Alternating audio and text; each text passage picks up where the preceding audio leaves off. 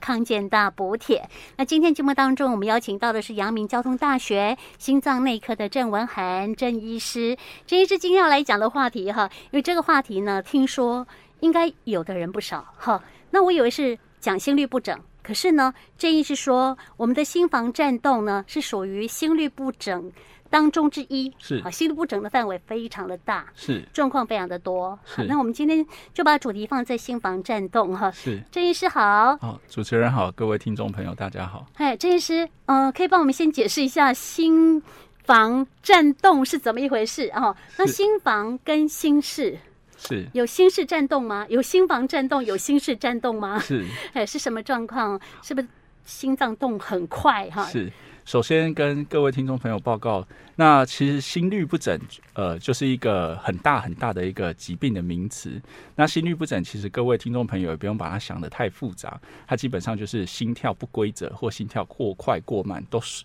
统称叫做心律不整。嗯，那所以各位可以知道说，这个心律不整涵盖的范围一定非常的大。是从速度非常慢到速度非常快，到完全不规则，这个都是属于它的范畴。嗯，那我们今天要提到的主题是所所谓的心房颤动。对那心房颤动就是一个非常固定，而且是呃，在台湾基本上就是一个固定翻译的一个。疾病的名词，所以只要提出心房颤动这个名词，基本上就是一个诊断的一个很确定的一个名词。嗯哼，那什么叫做心房颤动？就像刚才主持人有提到的，我们心脏有分为左边、右边，那左边、右边又分为上面跟下面，就是心房跟心室有。好几个房间，对，总共有四个房间。是那我们今天的主题主要呃着眼点是在心房左右两边的心房。那呃，当然就像刚才主持人提到的，我们除了心房颤动之外，另外当然也有心室颤动。哦，也有哦，对我还以不为是过我乱说的嘞。对，不过心室颤动相对来讲，它的它就是比较属于是猝死、嗯这种，我们叫做心律不整导致恶性心律不整导致猝死的这个范畴，嗯那又是另外一个范围。那我们今天提到心房颤动，各位可以把它想象成就是说心房完全不规则在乱跳，嗯它就是正常来讲应该心房或者心室，它应该都是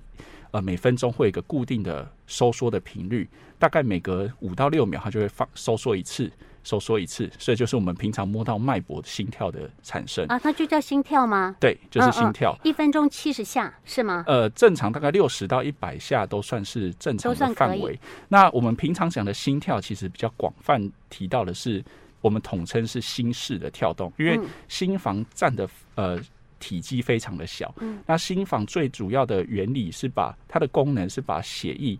收集从全身地方其他地方收集回来之后，把这个血液打流到心室去，那心室才是提供到全身地方去。所以我们在不管在颈动脉或者在周边摸得到的脉搏，通常我们指的是心室每一次的跳动。那当然，在正常人的情况下，心房跟心室是依序启动，所以他们的速度会一样。一致的。。对，是一致的。所以这个情况下，我们就会不会特别去分心跳到底是属于心室的心跳还是心房的心跳是不用那么细，对啊不用那那么不在意。过在心房颤动的情况下就不太一样，嗯，因为我们心房颤动就是心脏心房这个地方上面这个小房间跳得非常的不规则，嗯哼，而且跳的速度是非常非常的快，哦可能可以跳到三百到四百下这哇么太快的快速了，度太。快了。对，那心脏里面还是有一个保护机制，心室不可能让心心房的所有传动一比一的传下来，嗯这样就变成你的心跳就只有一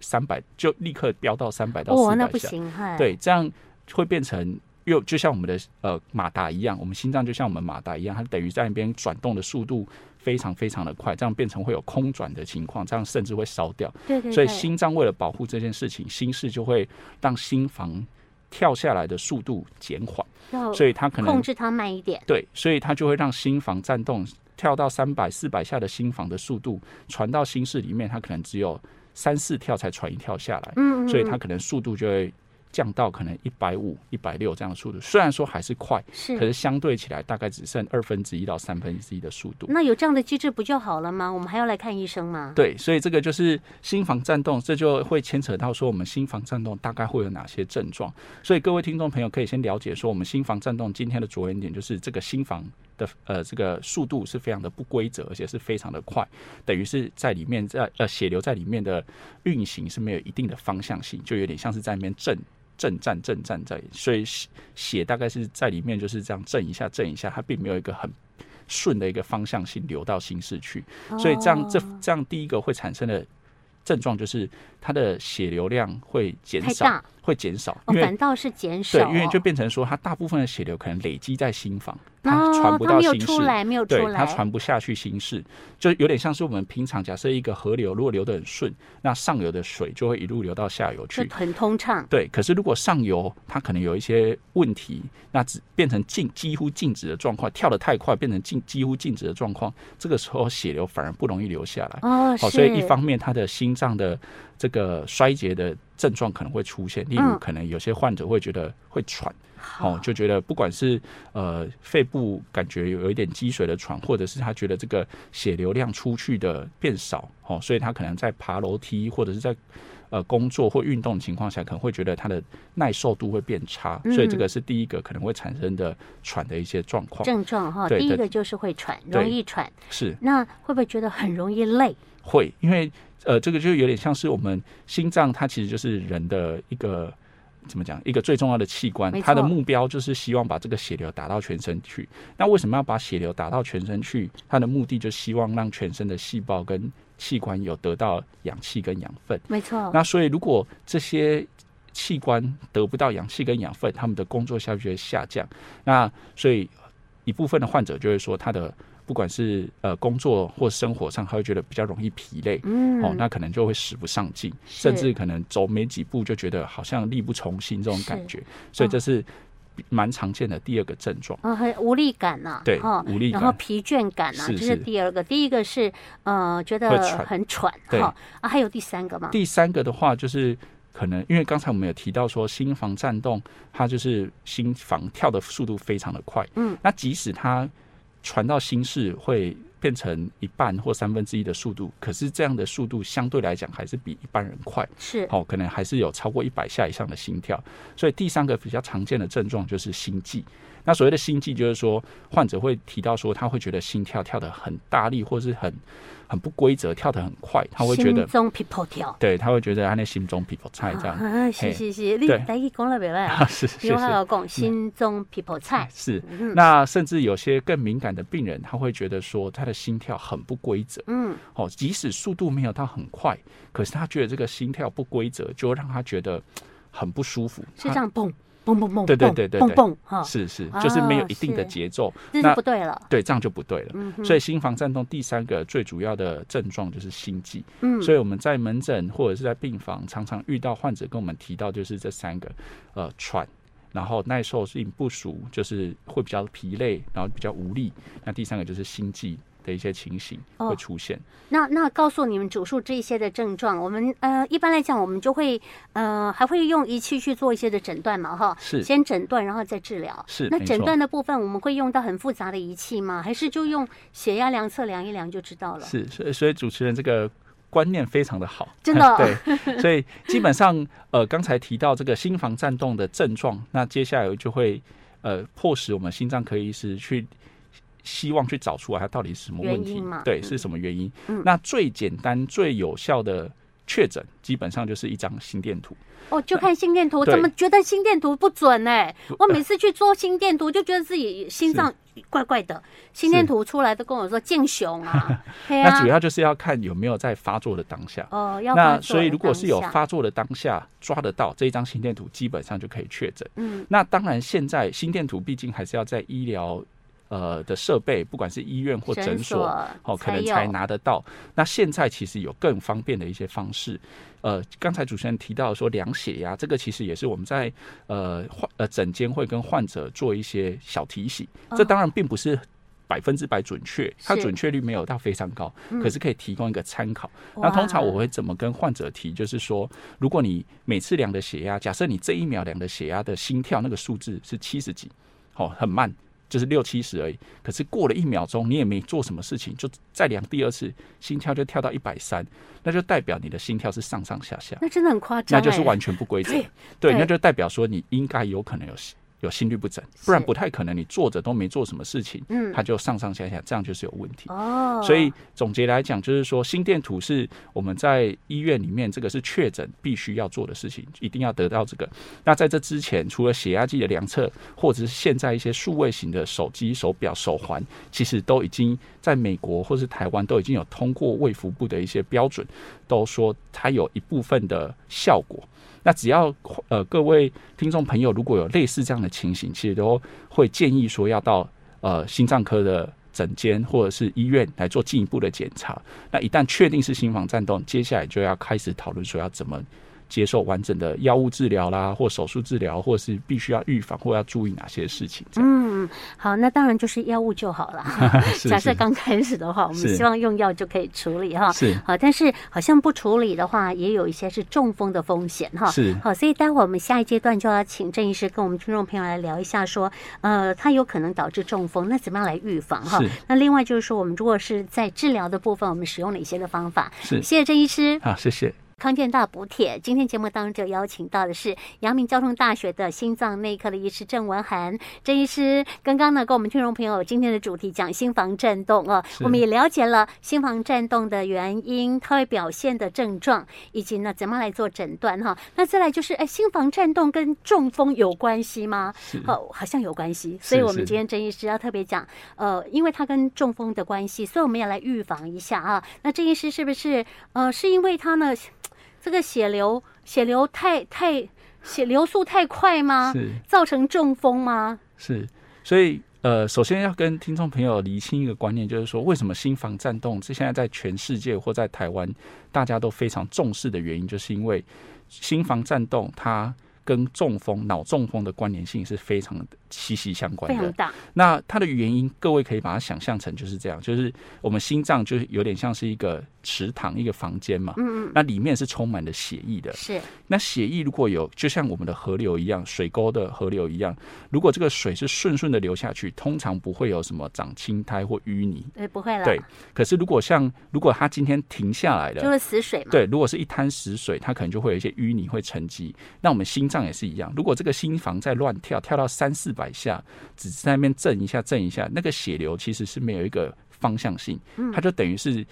乱流，乱流。嗯那乱流，各位可以想象，就是我们在做猪血糕或鸡血糕，如果你把血放着，它就会凝固。是哦，对，所以我们的心脏血里面也会血也放着，它就会凝固，哦所以就会产生血块。那这些血块在心脏里面没关系，可是，一旦它随着血流流出去的话跑就出麻去，烦了，那跑出去打到脑部就是脑中风，是打到肠子就是肠中风，打到肾脏的动脉那就是塞住，就是肾脏中风。哦所以这就是为什么我们提到常常会提到说心房颤动为什么要早期发现，要赶快介入，就是因为我们担心未来可能会产生中风。哦吼，那也有可能更严重到猝死的地步，对，如果说这个哦范围非常的大，中风是范围非常的大，一样会有生命危险。嗯哼，那其实郑医师你的解释非常清楚了，我们就是不要是让那个血心脏里面的血变成一滩死水嘛，是哦，那你要让它能够顺顺的流下去哈是，一朵杯呃变成血块，对哈、变成血不变成血块，它就不会中。就不会有中风的风险嘛，是哈。那所以我们是要要吃药吗，还是怎么样？如果我们已经有心房颤动的问题的话，是，所以呃，一旦发生心房颤动，已经确定，假设就像刚才提到了，在医疗院所已经有心电图或是其他的设备已经诊断出来是心房颤动，接下来我们就会开始跟患者或者是跟家人讨论说这个。呃，病人的这个中风风险有多高？嗯那这中风风险在国际上有各式各样的呃判断的标分数准判吗断的嗯分数。那最常用的一个叫做呃英文字母叫做 C H A D D C H A two D S two V A S 这哎这呦，样的这一个太长了。对。那基本上各位听众朋友不用特别记这我个，本来要写的。对，这个现在电脑其实都已经有。有一个网站，只要我们医师在看诊的时候把它输入进去，它就会算这个数分字数就。出来那了，其实这个各位也不用想的太复杂，这个医生做就好了。对，而且其实它背后代表的含义就是，当你越越老，越多慢性病，那你中风风险就越高。是，所以这个刚才讲的那一串英文数英文字母代表的就是心有没有心脏衰竭，有没有高血压，有没有糖尿病，有没有中风过，那有没有年纪很大，嗯，好啊，那有没有血管就以为哦，对，有没有以前血管假设脚已经血管塞住有了，没有中风过了？，对，那如果有这些风险，就代表您的中风风险就更比高一般人高。是，所以这是背后代表的含义。嗯哼，哦，那所以一旦这个中风风险的分数被我们算出来、被评估出来之后，那这个在国际上跟台湾自己也有推出治疗指引，就会建议说最有效、最好的方式是以口服抗凝血剂，就是俗称的吃药、吃抗凝血剂为预防中风的最目前最有效的方式。哦，那就一颗就好，呃，这个就要看看说是我们目前有呃抗口服抗凝血剂，主要有老的药，最老的药有一种，那现在有四种新型抗凝血剂。哦，那每一种的吃法不太一样，有的是要吃到早晚各一颗，就一天两颗。那有两种是只要一天吃一次。那所以这个我们都会根据病人的状况、肾功能，还有他其他有没有其他药物药物作用来做挑选挑选。那基本上这五种包含就是老的一种加四种新型抗凝血剂，基本上对于对于心房颤动导致中风的预防效果都差不多，都不错。嗯那大概就是稍微会有互有优劣哦，不过大致上都可以哦。那所以我们就会针对病人的一些其他的状况去做。呃，本身不一样的状况去做调整了。哦，假设这个患者以前已经中风过，那我们可能就会选择哪一哪些药。那或者是这个患者还有其他的慢性病，那我们就会选择哪些药。哦，这好就那是医生专业的判对，这个就是判我断哦们了在呃开口服抗凝的机会考虑到的事情。对对，但是病人一听到开口服抗凝血药，就会觉得说，哦，这药就就开耶，就唔好加哦，不然你告诉你有伤口，血流不止，买买细嘞。是哎，所以这个抗凝血剂，抗凝血剂是非吃不可吗？如果是在心房颤动的病人来说，但它的副作用，我们又怎么样可以避免呢？是这呃，谢谢主持人的提问。这是基本上我们在诊间也是常常会遇到。嗯，那所以第一个问题就是说，哪些人需要吃口服抗凝血剂？那所以就回到刚才提到的，就是说我们会去评估这病人的中风风险有多高。嗯哼，那以目前国际上的准则来讲，就是男性如果大于零分以上，就是一分以上；女性大于一分以上，就是两分，好，包含两分，这我们就会建议还是要吃口服抗凝血剂。为什么会这样讲？这是经过统计的，就是说超过这个分数，我们平常中风的风险大概。呃，平均是百分之零点九，每年的中风风险大概是百分之零点九的几率，一般人普罗大众，嘿，嗯，是不高，可是，一旦你有心房颤动超过那个分数，你大概就是一点多以上，哦，是，所以只要很高超过那了个分数，就基本上是要比用一药般人了还要高。嗯那我们就会建议要开始介入。嗯，那所以介入的情况下，所以第一个问题就是说，我们会看中风风险。假设今天换个场景想，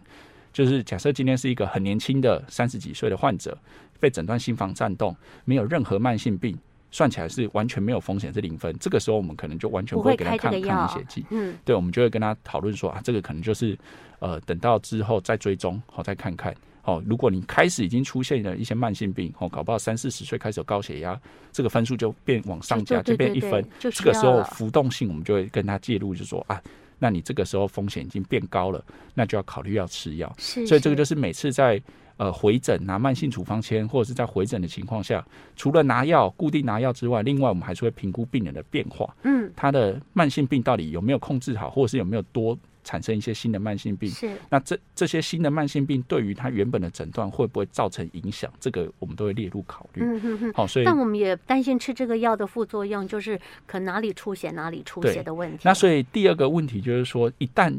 开始接受抗凝血剂的呃治疗之后，很多患者或家人都会担心说会不会容易流血。那当然，这个是他无法避免的副作用。嗯不过，呃。基于以前的一些国内外的一些研究证实，就是说，基本上出血的风险比中风的风险还要低。意思就是说，简单来讲，就是吃抗凝血剂对于心房颤动的预防中风是中风是利大于弊。嗯所以基于这样的考虑，我们还是会建议患者要吃口服抗凝血剂。那当然，现在我们还是会呃，在开立口服抗凝血剂之前，会跟患者或是家人。做详细的讨论，那跟他说明说吃药跟不吃药的利跟弊，那最后还是要由病患自己来决定。那医护这边大概就是提供一些专业跟的证据跟资料，供提供参考。嗯，好，那所以呃，这个是大概在吃口服抗凝血剂呃之前，我们会跟患者做的事情。那不过各位听众朋友也不用担心，那以呃前刚才我们有提到有口服抗凝血剂有一个旧的跟四个新的，那以前旧的相当相当的复杂，而且每几乎每次回去都要抽血，那跟很多的药物跟食物的交互作用很多，是对，然后又很容易产生流血。现在有新的，现在这四个新型的，在亚洲人基本上效果都很好，嗯，出血风险都很低，是哦预防中风的效果都，很好。所以以现在对于我们来讲，我们会觉得新型口服抗凝血剂其实已经相当安全。哦所以如果真的是有中风的风险，有心房颤动、有中风的风险，我们还是会建议最好还是要吃口口服抗凝血剂。是是新型的，新哈所型以你主要放还是心以新型为主，除非有一些特殊的条件。嗯嗯嗯嘿，那我想问一下，呃这有也路加路当不？而且还要配合自己的饮食啊、自己的运动等等，把嗯你的三高控制的很好，那你的心房颤动的一个呃中风的这个的的几率就会小很多。是，所以除了吃口服抗凝血剂之外，当然就像刚才主持人提到的，这些慢性病的控制，我们还是会建议还是要持续的做，嗯把这三高控制好，让心房颤动的时间短一点，或者是最好的状况下是，如果它可以慢慢自己就恢复，那当然中风风险就会相对变低。是，好、那至于药物会不会吃的越来越重，基本上是不会。不会哈。好那呃，甚至如果有的时候，呃，患者因为某些原因，肾功能或肝功能在变差，代谢变慢，甚至我们药物还要减量，怕避免它过重。嗯哼哦，哼所以哼，基本上的想法是这样。是是，我、哦、说我们所所使用的药物只有一种，叫做抗凝血剂，不管是旧式的或者新式的，对我们都使用抗凝血剂，对这是来预处理防中心风房心房颤动的预防中风。对，啊，那其他有别的药物吗？是。那心房颤动的第二个治疗目标，主要就是这这些症状，就是刚才提到的，它乱跳、不规则导致的心悸这些。对，会那气这喘些当然我们还会再搭配其他的药物，就是说有些药物叫做抗心律不整药物，希望把你这个不规则矫正回来。是看能不能把它矫正回来。那如果这样的方式矫正不回来，大概就是两，接下来就要面临两个呃路线，两个选择。第一个选择是，如果这个患者本身跟这个心房颤动已经和平共处很久了，他平常其实也不会有症状，他只有速度快的时候才会有症状，心跳要到一百以上或一百五以上，他才有症状。那这个时候我们就退而求其次。哦，因为年纪很大，可能吃药的负重很多，我们也不会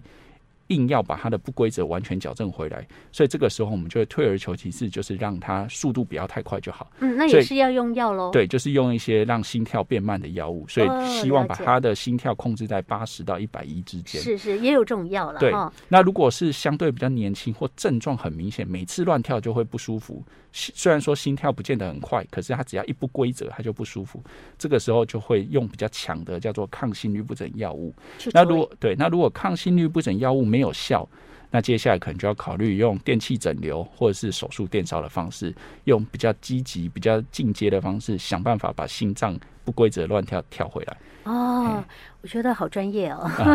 方法很多。啊嗯是是啊是那呃，这个使用之妙就在你的症状。是好， 我们医生他会有专业的判断。是我们用药的模式也相当的多哈，是但就就是呃，在药物的处理的话，就是特别针对你的病情的使用的状态，我们来开相对的药物是哈。那到真不行的时候，你的病情已经很严重的状况，我们当然也就有一些手术电烧的技是巧啊。这个部分的话，你一定就要请我们的这个心脏内科医师先来帮您做处理了是哈。是是哦，那我们如果呃，像在电疗的电烧的部分，我们也是要用到有心脏外科吗？还是由我们心脏内科的医师来处理、哦，现在的技术是以心脏内科电烧是以心脏内科为主，就可以了？对哈，那我们就是用呃打针的方式，把管子伸到心脏里面去做电气的烧灼，把不正常放电的地方把它烧灼掉。是那基本上就是完成了。哦那伤口基本上也不会去剖开胸口，不用那不用，对，只要从属膝部跟脖子打针。那这个打针的大小大概是相对比较粗一点，有点像是我们去捐血的那种哦，是大了大针解，。嗯，哦，那不过呃，手术结束之后把这个针拔掉，把这个管子拔掉，只要加压止血，基本上就都 OK 这了。样子哈、是好，你反正如果是全身麻醉，其实在你完全不知道的是状况之下，你的针就会拔掉了。对对对对对，好，我们今天只是一个概念，让大家知道哈。那是非常谢谢郑文涵郑医师是嗯来帮我们做这么清楚的说明哈，谢谢郑医师，好，谢谢主持人，谢谢各位听众朋友，再见。拜拜。